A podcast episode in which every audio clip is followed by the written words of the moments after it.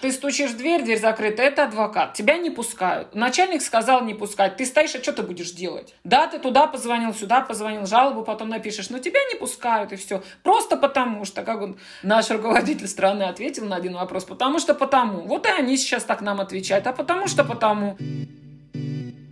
Я просил вас сегодня собраться для того, чтобы обсудить... Команда 29. Даже не журналисты, а скорее всего юристы. Собака лает, а караван идет. Команда 29. Они не публикуют недостоверной информации.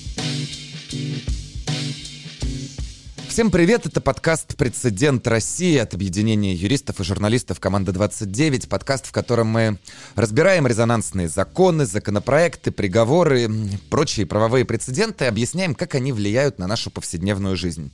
Сегодня у нас, наверное, немного необычный выпуск. То есть, да, мы все равно отталкиваемся от конкретного закона. 26 мая депутаты все-таки запретили адвокатам проносить в колонии при посещении своих подзащитных мобильные телефоны, камеры, диктофоны. Обсудим обсудим это, но не весь же час. Поэтому а, главным образом поговорим о том, как еще государство мешает работать адвокатам, какие проблемы существуют у стороны защиты на громких, резонансных, хотя почему только на громких, резонансных, вообще в делах. Меня зовут Максим Заговоров, вместе со мной сегодня здесь старший юрист команды 29 Максим Оленичев. Макс, привет. А, привет. И блестящие адвокаты Ирина Бирюкова, среди прочего именно она рассказала о пытках Ярославской колонии. Ирина, здравствуйте. Да, здравствуйте. И Мария Эйсмонт, э, вот прежде журналист, а сейчас э, уже такой звезда, адвокат-звезда по многим политическим делам, в частности, связанных с участием э, в протестных акциях. Мария, здрасте. Добрый день. Итак, давайте сначала все-таки о новом законе. Видите, когда мы договаривались встретиться, он был еще законопроектом, но все развивается стремительно. Теперь Госдума его приняла в третьем чтении. Инициаторами выступила группа депутатов во главе с председателем Комитета по безопасности и противодействию коррупции Василием Пискаревым в пояснительной записке к этому закону говорилось, что правки предлагаются для чего? Для устранения правового пробела в российском законодательстве, не регламентирующего, собственно, правила свиданий заключенных с экс-представителями в Европейском суде. Плюс депутаты говорят, что новый закон поможет решить проблему неких колл-центров. Вот Поясните, пожалуйста, вот сразу, в чем смысл этого закона, зачем он был принят и какие проблемы он создает? Ну, депутаты, видимо, хотели э, все-таки как-то законодательно закрепить уже многочисленные решения Европейского суда о допуске юристов, которые представляют осужденных в Европейском суде, не имеющих статуса адвоката, и под эту как бы волну и ввести все, все остальное, что так или иначе не было закреплено законом, в том числе и вот, например, проносы техники, потому что нормы закона об этом нет, это просто Верховный суд нам сделал такой подарок дважды, да, скажем так. Что касается того, как мы себе это представляем, мне кажется, что это было сделано как раз ровно для того, чтобы адвокатам как можно больше и сильнее усложнить работу, потому что начали волной возникать пыточные дела, можно было фиксировать травмы, а, можно было записывать видеоинтервью, можно было в этих видеоинтервью не только пыточные следы фиксировать, но и фиксировать все то, что происходит в колонии. У нас в СИН самая закрытая система, а получается, что вот адвокаты это как раз то единственное, даже следователям запрещено проносить телефоны в колонию и сотрудникам колонии находиться с мобильными телефонами. А адвокатам было разрешено. Поэтому адвокат это такая единственная ниточка была, когда осужденные могли на волю что-то сказать, то, что они не могли, там жалобы годами не выходят, э, никто на них внимание обращает, уполномоченные не реагируют и так далее. А колл-центры это же такая система, это, это не адвокаты, не пронос адвокатами телефонов и всего остального. Колл-центры, они не могут возникать без сотрудников, никакие адвокаты тут, к счастью, к моему, роли вообще никакой не играют. Поэтому это... Колл-центры, я поясню, это такие некие, ну, как бы нелегальные э, центры связи э, в тюрьмах, э, да? да? Они имели в виду колл-центры как раз, когда эти осужденные начинают мошенническим путем названивать, знаете, там вам звонит Сбербанк, и э, переведите, сделайте перевод и все такое прочее. Дело в том, что система нашего банка зафиксировала несанкционированный вход в ваш личный кабинет с города Владивосток. Но, насколько нам известно, вы проживаете в городе Москва. Да, э, изначально смысл его заключался, этого законопроекта, в этом, чтобы убрать эти колл-центры, которые вот в Матроске, по-моему, изъяты были, целое целая комната аппаратуры, да. Борьба изначально начиналась как бы под эгидой вроде бы всего хорошего, но получается, что в этих колл-центрах, в общем-то, э, не виноваты адвокаты, потому что посмотрите, сколько случаев адвокатами проноса телефонов там или симок или чего-то, и сколько случаев за это, э, когда наказывали сотрудников э, самой колонии, которые продавали эти телефоны, потом их изымали, и потом их же продавали по второму и третьему кругу. Поэтому, мне кажется, изначально ситуация как можно сильнее и больше, опять же, закрыть систему ФСИН вообще от посторонних глаз, потому что, по сути, сейчас адвокат – это единственный человек, который может так или иначе рассказать о том, что происходит внутри колонии. Мария, э, Максим, а вы можете пояснить, зачем вообще адвокатам, юристам телефоны? То есть понятно, что, наверное, в 2021 году это как бы абсурдный вопрос для всего телефона, не только адвокатам, да, а представителям любой профессии. Но, может быть, какой-то наиболее показательный пример из собственной адвокатской юридической практики, когда вам был необходим этот девайс э, в, в колонии, для чего, что вы с ним делали? И как бы чего вы теперь лишаетесь? А, мне кажется, что прежде чем отвечать на этот вопрос, наверное, лучше еще про историю вообще э, поговорить немножко, потому что мы не все аспекты осветили, но там есть интересные факты и моменты. Я полностью соглашаюсь с тем, что Ирина сказала, но поводом для принятия этого законопроекта стала в том числе история вот этих колл-центров, э, когда а, звонили, вымогали деньги, по сути, у людей. А, но нужно вспомнить, что 9 марта этого года Путин подписал уже такой закон, запрещающий колл-центры в местах лишения свободы и в СИЗО. И этот закон закон позволяет э, блокировать сим-карты, которыми незаконно пользуются в этих э, местах не свобода. И э, сотовые компании обязаны по решению руководителя территориального органа ФСИН эти симки, собственно говоря, блокировать. И этот закон уже принят. Поэтому тот законопроект, который мы сейчас рассматриваем, который сегодня принят в третьем чтении, он как раз не имеет отношения большей части к этим колл-центрам, он имеет отношение именно к ограничению возможности адвокатов проносить технику в места лишения свободы для того, чтобы фиксировать а, какие-либо нарушения, которые связаны с э, доверителями.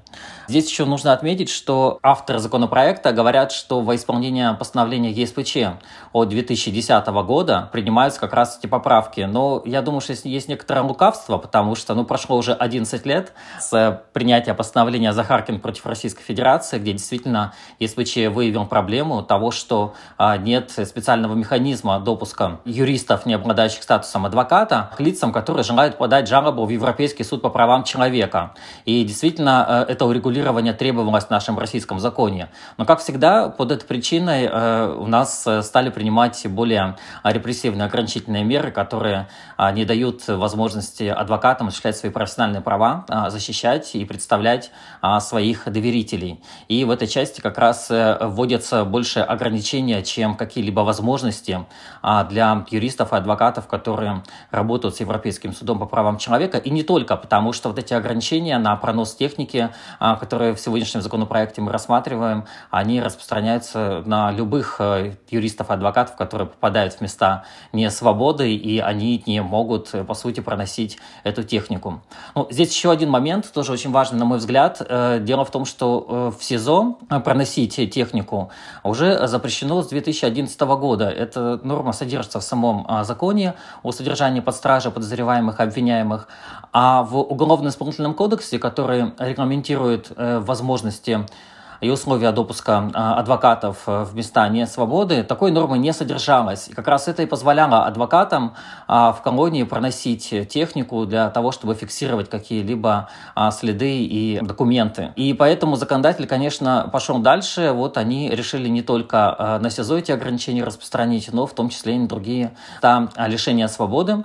И поэтому сейчас мы видим, что у нас есть контекст, когда у нас э, действует репрессивная машина государства, когда ограничиваются права и свободы многих людей, в том числе и адвокатов по профессиональному признаку. И как раз вот это вот э, законопроект, он как э, усиливает э, ограничения возможностей и прав для того, чтобы адвокаты профессионально исполняли свои обязанности перед доверителями, защищали их. Ну вот как именно, Мария, приведите пример. Для чего вам нужен телефон э, в СИЗО? А в СИЗО мы не проносим телефоны. Мы сейчас говорим вроде бы о, о колониях, поскольку в СИЗО нет а, возможности проносить телефоны. Считается, что следственно а, арестованный – это еще человек, в отношении которого ведут следственные действия, и тем самым э, есть некий риск там, того, что он, может быть, куда-то там свяжется с кем-то. В то время как человек осужденный уже находится, приговор в отношении него вынесен, вступил в законную силу, все следственные действия давно завершены,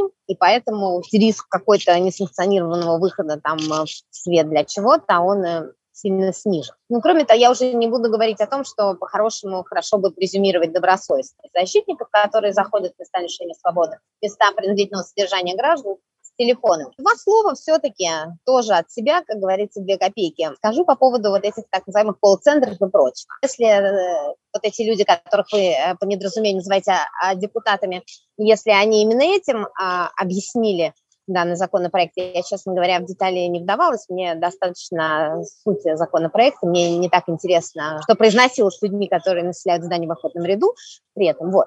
То для тех, кто, может быть, а, в отличие там, от нас с Ириной, не ходит в колонию каждую неделю, и, может быть, даже вообще там не бывает, и дай им бог никогда там и не побывает, все-таки объясню маленькую деталь.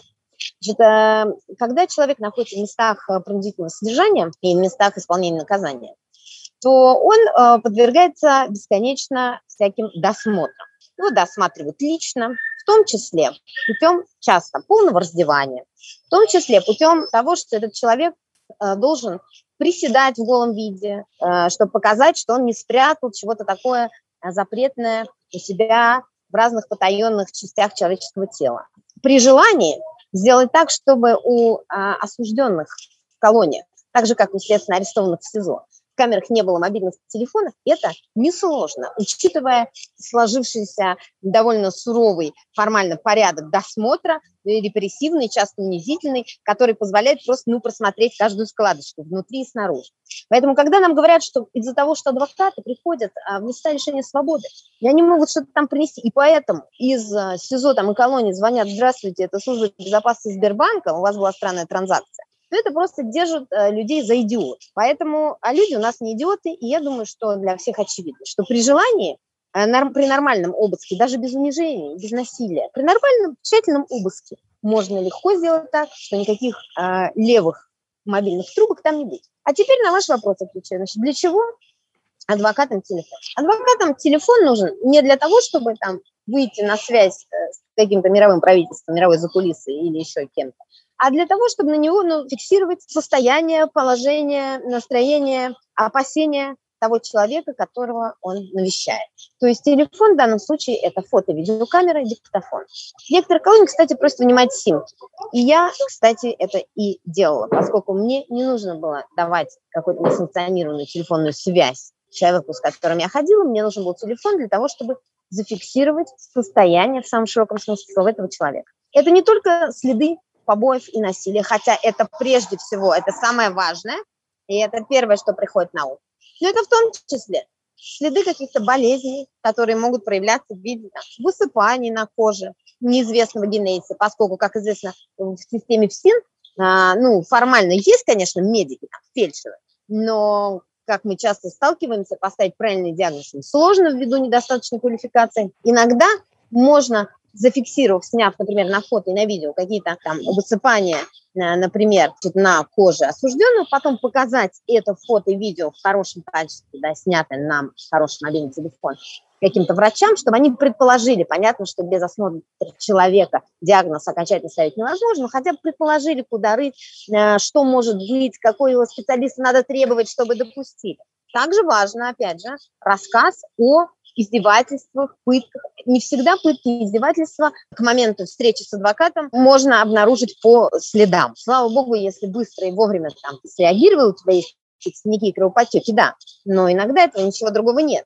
И поэтому а, видео, а, запись как бы опроса – это тоже важная часть фиксации того, что произошло с человеком, а также фиксация того, как человек об этом рассказывает, э, что именно он рассказывает. Иногда нужно показать на себе, что это было, показать какие-то, не знаю, вот у меня был э, случай лично, когда я снимала человека, который э, не гражданин России, и русский язык у него не родной, когда он с помощью а, там, жестов и каких-то ну, внешних вещей, да, то есть он показывал, как их мучили в одном из исправительных учреждений, в том числе в каких позах им было разрешено вообще находиться в течение полугода. Там было всего три позы разрешено. Он их показывал. И что бывало там, если ты там не в той позе сел, и как надо было сидеть, и как надо было стоять, и как надо было представляться.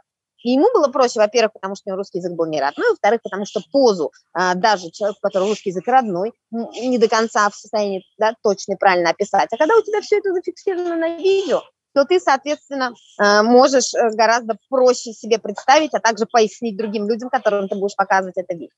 Часто, кстати, исследователи пользуются э, видеозаписью допросов. Почему они это делают? У них же есть там, условно говоря, компьютеры, могут печатать вопрос-ответ.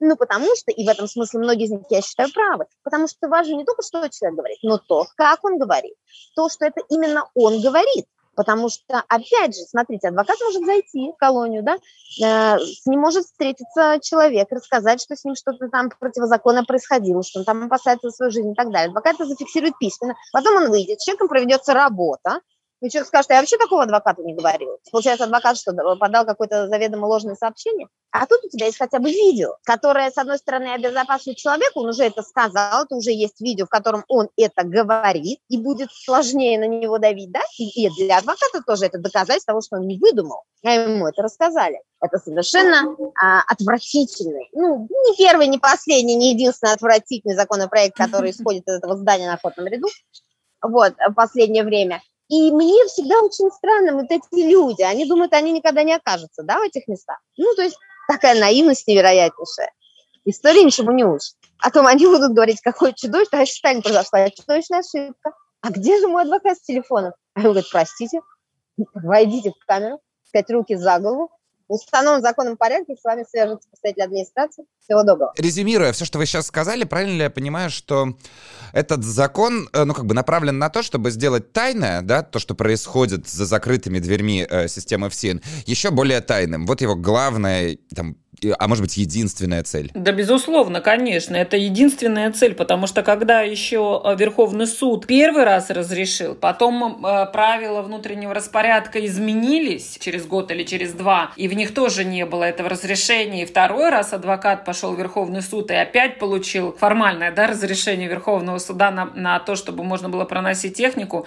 Вся система очень серьезно сопротивлялась потому что это придание огласки всего того, что происходит внутри системы чего они давать людям, обществу вообще не хотят. У них все хорошо, у них никогда там не бывает плохо, у них администрация права, у них прокуратура права, доказать ничего невозможно. А если у тебя есть э, визуальные средства доказывания, да, то тут уже, как у нас следователь говорил, и вот в моих делах э, попыткам, ну тут же уже видео, чего то сопротивляешь, там когда сотрудник, один из сотрудников перестал признавать вину, скажем так, он говорит, ну вот видео есть, чего ты, куда уже ты против видео попрешь. А тут вот получается, что лишают фактически единственного возможного для нас э, такого легального, бесспорного доказательства. Бесспорно тоже как бы с натяжкой можно назвать, но, по крайней мере, хотя бы то, от которого можно отталкиваться, закрывая систему все сильнее и сильнее, хотя, мне кажется, я не знаю, уже закрытия системы, по-моему, нет у нас в России, чем в СИН. Так смотрите, получается, что бенефициары этого закона — это ну, надзиратели. Но надзиратели вряд ли имеют такую связь с законодателями, чтобы там, просить напрямую их о принятии каких-то законов, облегчающих им жизнь. Как вы себе представляете, вообще может работать эта, эта система? Как могут появляться такие законы? Потому что Мария совершенно справедливо говорит, э, там, нынешние депутаты, вот уж кому-кому лучше не зарекаться не, не ни, от сумы, ни от чего другого, и по возможности обезопасить свое будущее в этом смысле. Но у меня такое ощущение, что депутаты соревнуются, кто придумает э, более репрессивный законопроект. Более идиотский. Что... Абсолютно. Нет, ну, кроме шуток, правда, как может поступать такие, такие указания, рекомендации, идеи из самого депутатского корпуса? Ну, я думаю, что депутаты сами здесь особо не самостоятельны, потому что, как мы знаем, дискуссии в Государственной Думе у нас нет, и нет места для э, этого. Соответственно, есть э, силовой блок, который имеет достаточно большие возможности в нашей стране, и они могут быть как раз э, э, бенефициарами всей, э, всей, всей этой запретительной деятельности, потому что а, законопроект он распространяется не только на систему ФСИН. Депутаты вносят те законопроекты, которые необходимы в нашем государстве исполнительной власти. То есть это не секрет. Мы можем последние, за последние 5-7 лет взять законопроекты, и очень большое их количество как раз усиливает возможности для исполнительной власти. Это раз. А вторая история связана с тем, что а, в нашем государстве все меньше становится открытости. У нас закрывается вся информация, которая связана с деятельностью госорганов. И э, дела нашей команды 29 это и показывают о том, что э, сложнее и сложнее оспаривать отказы госорганов в представлении той или иной информации. И открытости государства здесь не предвидится. Поэтому это общий тренд. И, э, в принципе, дальше Россия будет дальше закрываться, и будут эти законопроекты вноситься. И ничего лучшего здесь не будет. Вот о тренде. Есть ощущение, действительно, что государство, или, как говорит Ирина, система, которая, казалось бы, должна быть заинтересована, да, вот ну, в таком как бы равном удалении там, от обвиняемых э, стороны защиты, обвинения, э, судьи.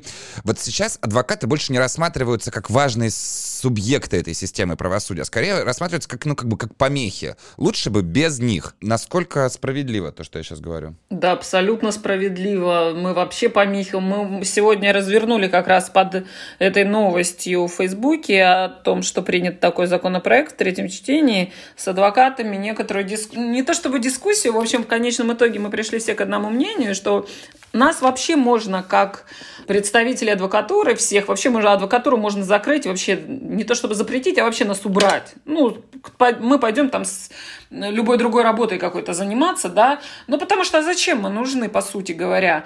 А, есть прокуратура, мы уже так смех смехом, но мне кажется, что мы рано или поздно такими темпами все равно к этому придем. Следователи будут представлять обвинения, а прокуратура, у нее в законе о прокуратуре что написано? Что это надзирающий орган, который должен защищать права граждан, должен. Вот она и будет защищать, мы-то там зачем? А суд будет их там между собой судить.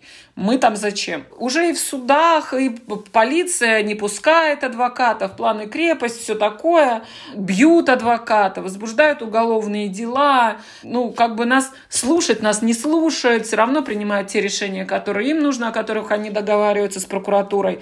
По большому счету, исходя из той ситуации, которая сейчас есть, очень редко, очень редко можно добиться какого-то более-менее справедливого решения. И нам самим уже, мы между собой тоже говорили, вот и с Машей, и с Максом, э, обсуждали обсуждаем это все в Фейсбуке. То есть получается, что когда человеку дают условное осуждение, условный приговор, там, где преступления как бы вообще не было, мы радуемся, что его не посадили. Поэтому адвокатура не только даже помеха, а просто она становится для власти э, просто ненужным элементом. Ну, она как бы должна быть условно в демократическом обществе, да?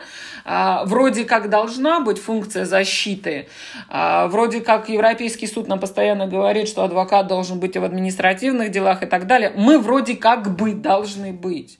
Но по сути это нас вот э, уже тренд такой становится, нас держит просто потому, что мы как бы должны быть. Но это забавно, причем в самом таком скверном смысле забавно. Э, вот Мария э, занималась раньше журналистикой, ушла в адвокатуру, а сейчас по сути Мария, ну как бы вы снова должны чувствовать себя представителем медиа, потому что все, что остается у адвокатов, это там возможность придания дела огласке, говорить об этом, рассказывать, работать на историю. Но вот как бы прямой функции адвокатской, для нее возможности все меньше и меньше. Вопрос в виде утверждения, да. Вы можете согласиться Тогда или можно не ответить. Я полностью согласна с вами, да, Маш? Говоря о тренде, можно вспомнить какие-то, может быть, другие законы, которые были за последнее время приняты и направлены э, на, ну, как бы подавление роли адвокатов? Э, прецеденты, опять же, важные случаи. Вот что нам говорит о том, что даже тот закон, который сегодня мы обсуждаем, от которого отталкиваемся, это не единичная мера, а как бы часть одной цепи? Ну, Маш, про план, про крепость-то рассказывай. Ты, вы же боролись. План крепости – это вообще ДСПшный приказ и практика сложившаяся. Нет такого закона, что адвоката можно не пускать по плану крепости. Но я вообще не считаю нужным вообще обсуждать каждую вот эту инициативу вот этих вот э, людей, которые там сидят на охотном ряду. Потому что с ними как бы давно все понятно. Вот правда. Не нужно подыгрывать им, делая вид, что вообще от них что-либо зависит или что-либо значимое делают. Ну, спустили там что-то сверху, нажали там они на эти кнопки. Понимаете, наша задача какая? Мы понимаем, что мы находимся в ситуации крайне сложной, потому что права человека, они только декларируются, и то уже не всегда не уважаются. Человек в нашем государстве все больше и больше лишается какой-то субъектности, находится в таком положении, когда ему сложно чего-то добиваться. Например, вот э, уйдем подальше от политики, например, в экологию, да, то есть, то есть просто противостоять какой-то ужасной вонючей свалке рядом со своим домом, просто добиться узаконенного лечения своего тяжело больного ребенка, да все что угодно, давайте уйдем там, условно говоря, от какой-то политики, митингов, хотя э, все это все равно звенья одной И ситуация такая, когда просто люди ну, вынуждены вообще опускать руки, и при полном стремлении огромного количества людей делать, как они любят это говорить по закону, то есть найти какой-то такой вариант выражения своего абсолютно мирного, совершенно законного, полностью обоснованного недовольства, негодования, да, какого-то возмущения, какой-то просьбы, там, какого-то немедленного действия, да, там, вылечите моего умирающего ребенка, черт побери, да, там, уберите эту свалку, мы задыхаемся. Вот любое такое действие.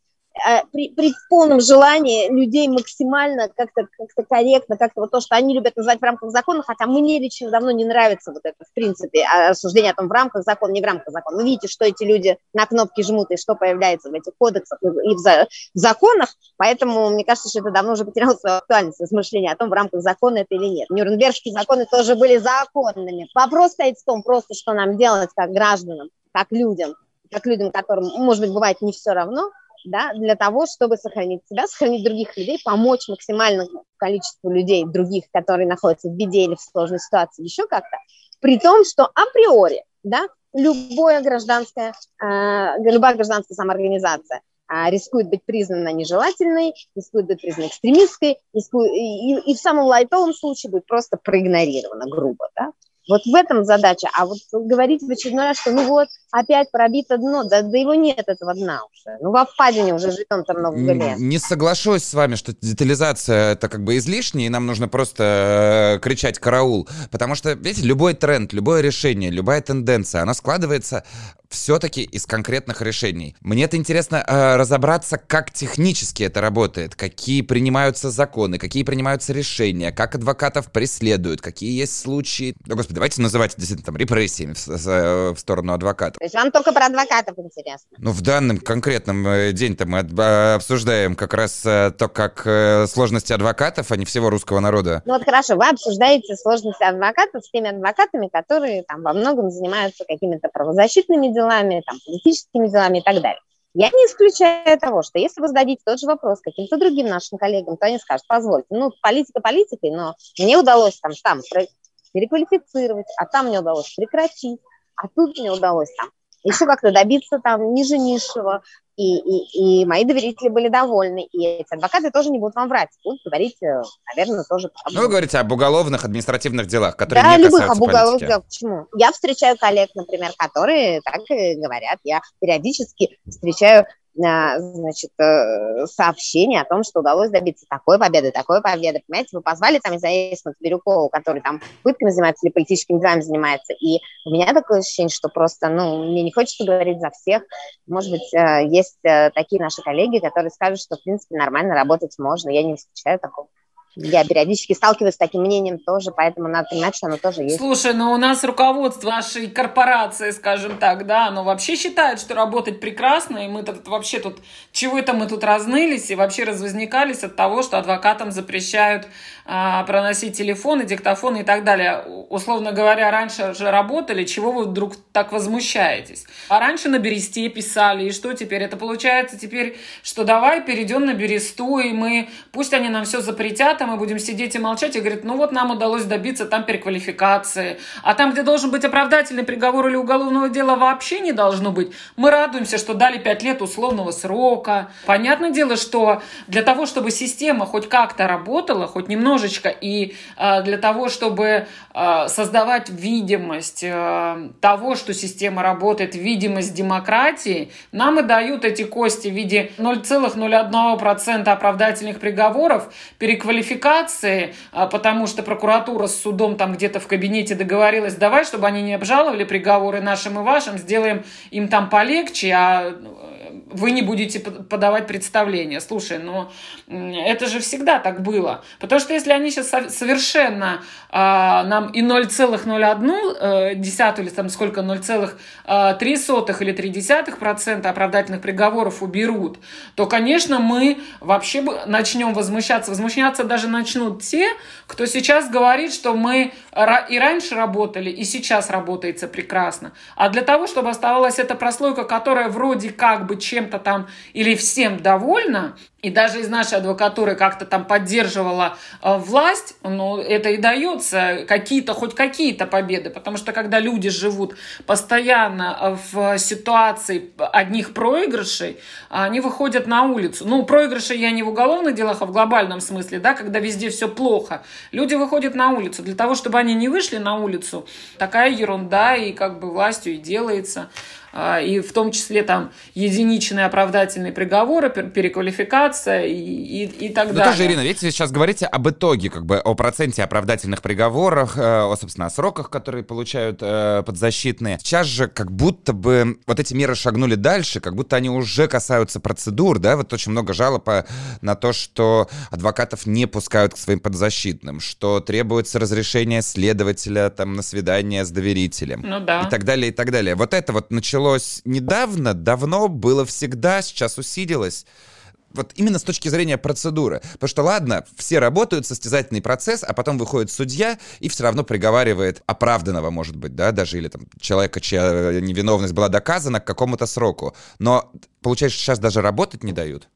А вам как лучше, чтобы было? Чтобы судья всех выслушивал, вежливо улыбался, дал возможность всем свидетелям потом сказал, все свидетели стороны защиты мы относимся, относимся критически, а все свидетели стороны обвинения молодцы, вынес там обвинительный приговор ни на чем не основанный, или чтобы при этом а, было нарушено что-то, а, то есть там никого не допрашивали бы, ничего бы не выяснили, и точно такой же приговор вынес. Лучше здесь э, явно как бы не то слово, которое хочется использовать, но менее хуже действительно кажется возможность э, процесса, потому что тогда хотя бы адвокаты сохраняют возможность работы для истории, хотя бы это все фиксируется, и мы видим, э, как доказывалась невиновность подсудимого. Когда, когда во всем отказываются, это тоже фиксируется.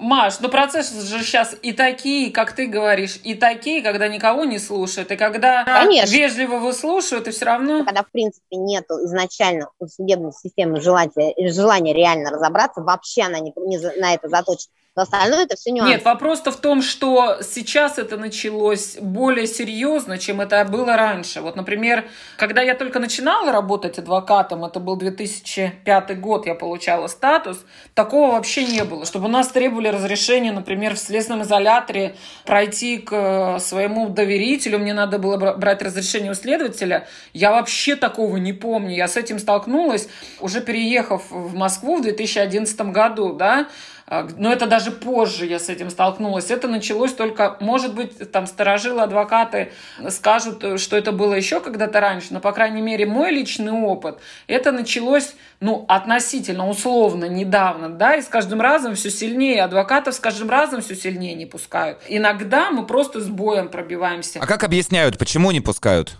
Вот просто заграждают двери все или есть какие-то аргументы? Нет, просто не. Вот следователь сказал не пускать, начальник сказал не пускать. Вот проходят обыски, например, в квартире, тебя вызвали, ты едешь, ты стучишь в дверь, дверь закрыта, это адвокат, тебя не пускают. Начальник сказал не пускать, ты стоишь, а что ты будешь делать? Да, ты туда позвонил, сюда позвонил, жалобу потом напишешь, но тебя не пускают и все. Просто потому что, как он, наш руководитель страны ответил на один вопрос, потому что потому. Вот и они сейчас так нам отвечают, а потому что что потому? Ну, потому что...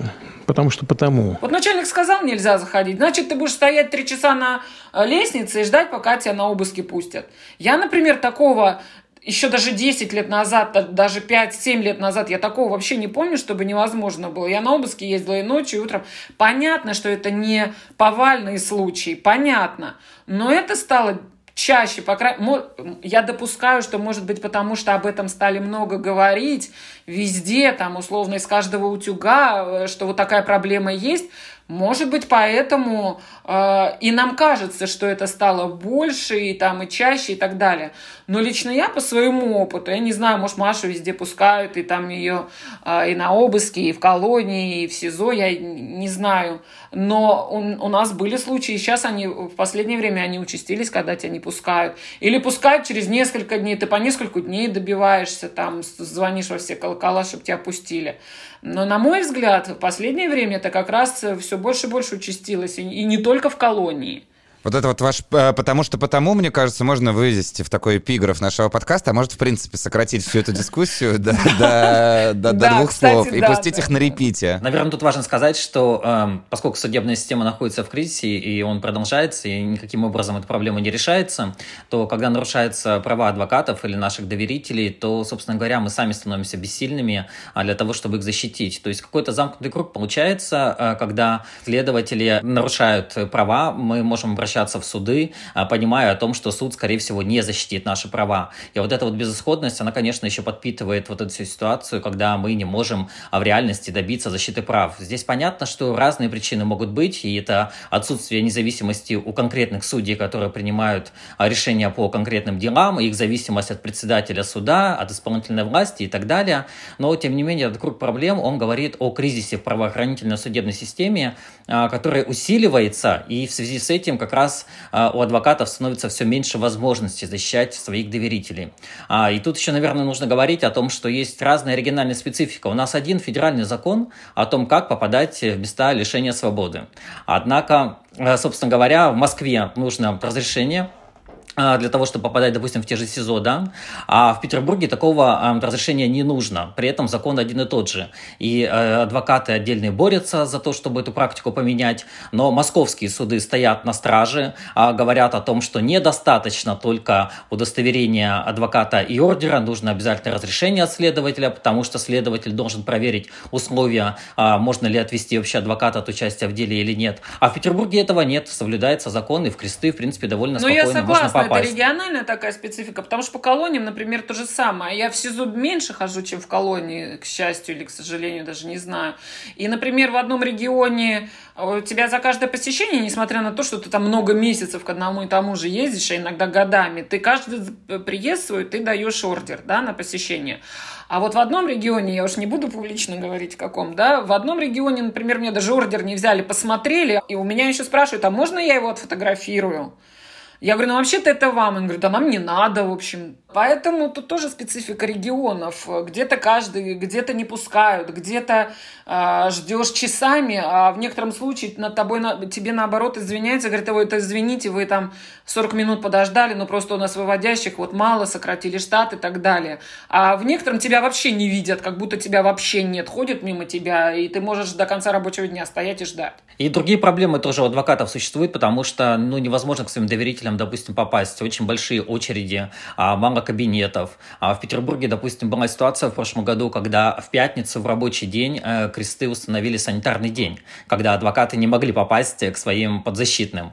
И в итоге только благодаря предъявлению административного иска в суд и вообще опубличиванию этой истории, а в конце апреля прошлого года а, кресты перенесли все-таки санитарный день с пятницы на субботу, и пятница все-таки стал рабочим днем, когда адвокаты уже могли посещать. А то, что касается э, Москве, есть отдельные специальные СИЗО, а, куда вообще достаточно сложно попасть. Взять тот же Лефортово, где сидят люди, которых э, обвиняют в делах о госизмене, шпионаже, а, то есть проводятся жеребьевки для того, чтобы попасть адвокатам а, в эти СИЗО, бесконечные очереди, адвокаты сами ведут записи для того, чтобы понять, в какой день, когда они смогут попасть. И вот эти вот искусственные препятствия, они, конечно, и отражаются на возможностях самой защиты, потому что невозможно вовремя обсудить позицию, невозможно вовремя подписать те или иные документы. Хотя по закону адвокат имеет право а, вообще без каких-либо препятствий посещать своих доверителей и, собственно говоря, с ними обговаривать позицию конфиденциально и для того, чтобы сотрудники этих учреждений даже не слушали. Ну и можем говорить еще по поводу коронавирусного а, ограничений, как это все влияет. То есть достаточно много возможностей сейчас общения только через стекло а с доверителями своими, то есть невозможно какого-то более личного контакта. То есть эти сложности, они существуют и в комплексе влияет на то, что а, адвокаты с разных сторон вообще ограничиваются и таким образом а, не могут реализовать свой потенциал, ради чего, собственно говоря, учились и должны работать.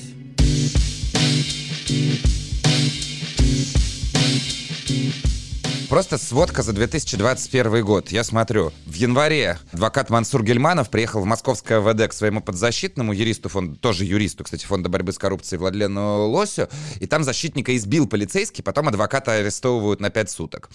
Опять же, в январе арестовали Михаила Беньяша, э, краснодарского адвоката. Полиции суду не понравилось, что он в соцсетях призывал оказывать юридическую помощь задержанным на акциях протеста, не участвовать, а оказывать юридическую помощь. И вот сейчас э, дело против Ивана Павлова, руководителя команды 29. Это мы просто сейчас как-то стали это замечать или действительно ну, за адвокатами пришли. Ну, я не думаю, что за адвокатами пришли. Это просто общее отражение ситуации в стране.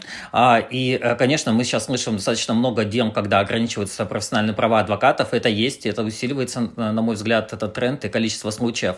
Но нужно, может быть, говорить и о положительных каких-то моментах. А, а, есть адвокаты, которые хотят защищать свои права, права своих коллег, созданы комиссии по защите прав адвокатов. Они, конечно, имеют мало полномочий, все зависит от персонального состава этих комиссий. И, но, э, по крайней мере, начался Макс, диалог. Да ладно, угроза правам, тут угроза жизни, угроза свободе. В этих ситуациях тоже они могут вмешиваться, но, конечно, полномочий там достаточно мало. Я где-то соглашусь с Максом с, с той стороны, что, может быть, не то, что за адвокатом прям пришли, да, приходят за всеми активными людьми, неважно, адвокаты или нет. Ну, адвокат просто, у него в силу его статуса есть больше полномочий, там э, тот же проход в полицию, то, тоже оказание юридической помощи и так далее, да, но получается, ты как бы можешь пройти или позвать всех оказывать юридическую помощь, таким образом ты вокруг себя созываешь, создаешь некое количество людей, которые думают как ты и э, видят эту несправедливость, которая происходит,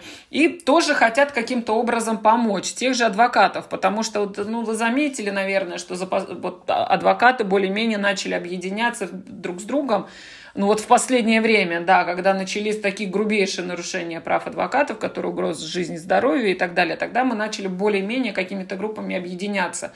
А сами по себе же мы адвокаты это люди-одиночки. И, соответственно, мы как бы вот ну, у кого-то там где-то что-то случилось, но, значит, он там, может быть, где-то, наверное, и сам виноват. А я вот хорошо себя веду, и меня это не коснется. Коснется всех, но вопрос э, даже вот Макса поддержу не столько в том, что это э, за адвокатами пришли, а сейчас начали приходить за всеми активными, думающими и желающими как-то высказывать и отстаивать свои права людьми. Мария, есть вам что добавить? Поставьте точку в нашей беседе сегодняшней. Точка.